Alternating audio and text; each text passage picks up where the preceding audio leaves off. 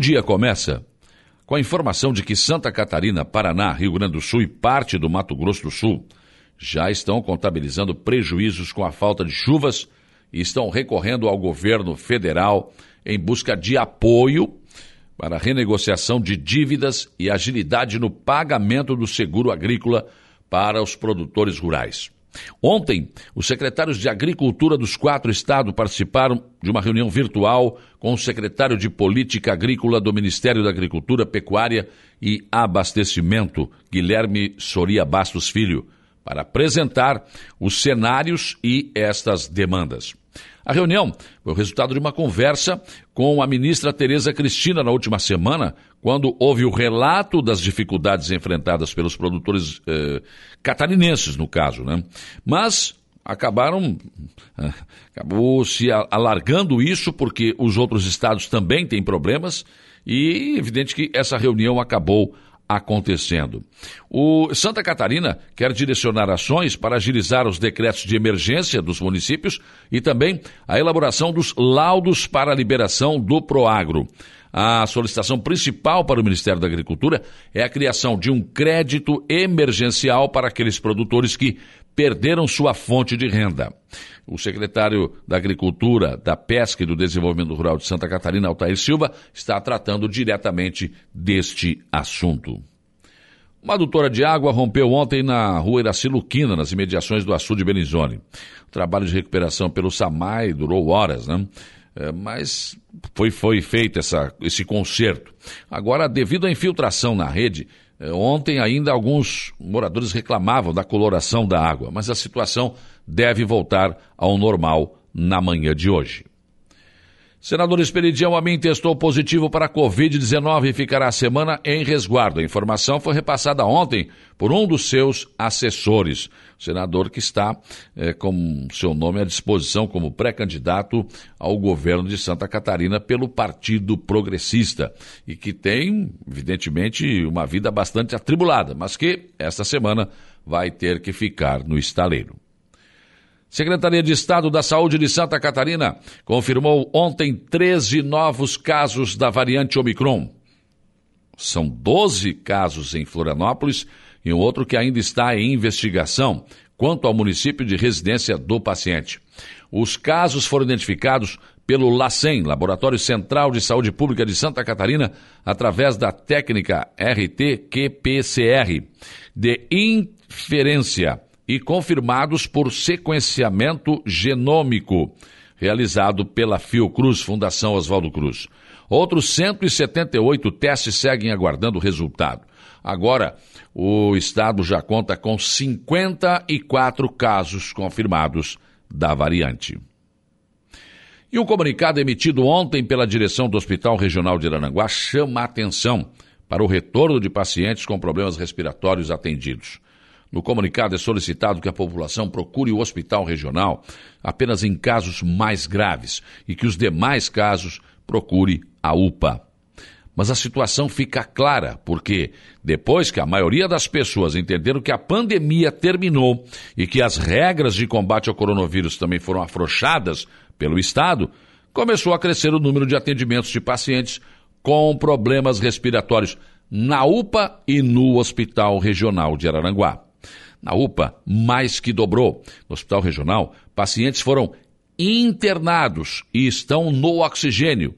Isso significa, quer dizer o seguinte: estar entubado né, ali, mesmo né, de forma ambulatorial, é a porta de entrada, antessala para uma possibilidade de intubação.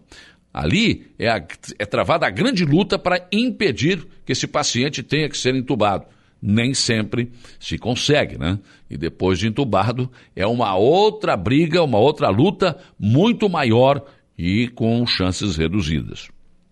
O problema é que os testes de Covid já terminaram, né? E agora, o resultado de tudo que foi coletado demora dias até retornar. Então, ainda não se sabe ao certo quantas pessoas que apresentaram sintomas testaram positivo para a Covid-19. Pessoas que foram ao show no Balneário Rincão testaram positivo para a Covid-19. E um considerável número de pessoas que estiveram em Balneário Camboriú na festa da virada também procuraram a rede pública de saúde com sintomas e testaram positivos. Houve fila em alguns casos. Em Camboriú, houve um boom de casos de Covid após a festa da virada do ano. Nem demorou tanto assim, né? Muito embora tenha aumentado o número de problemas respiratórios e em alguns casos pode ser uma mistura ainda de Covid-19 com a gripe H3N2, muito forte por sinal, né? ainda existe folga em termos de ocupação de leitos de UTI, por exemplo, no Hospital Regional de Araranguá. Ou seja, esse problema ainda não está congestionando né, as UTIs dos hospitais em Santa Catarina.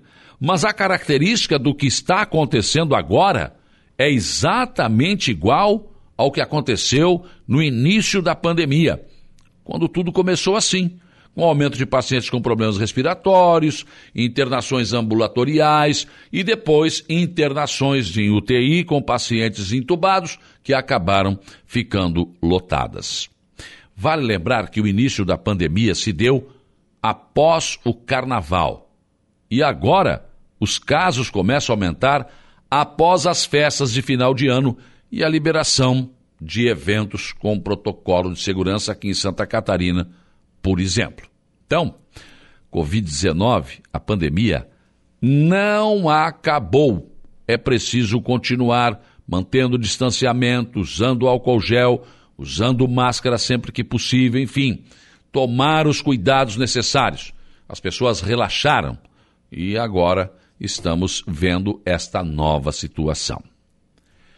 Informação de Sandrinho Ramos, da assessoria de comunicação da Prefeitura, da Prefeitura de Araranguá, mostra a foto do balanço recém-colocado no Morro dos Conventos depredado, quebrado.